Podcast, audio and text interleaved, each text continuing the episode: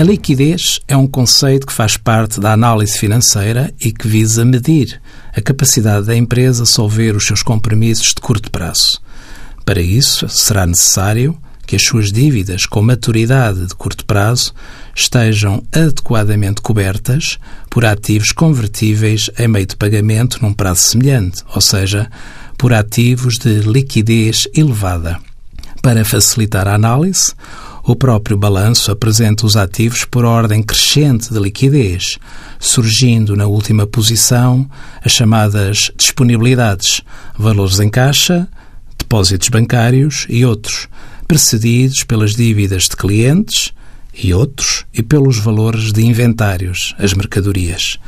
Um rácio muito utilizado de liquidez geral é dado pelo ativo corrente sobre o passivo corrente, sendo desejável que este rácio ultrapasse pelo menos o valor de 1, significando que a empresa tem mais ativos líquidos para fazer face às suas responsabilidades de curto prazo. Quanto mais baixo, maior a vulnerabilidade. Envie as suas dúvidas para conselhofiscal.tsf.occ.pt.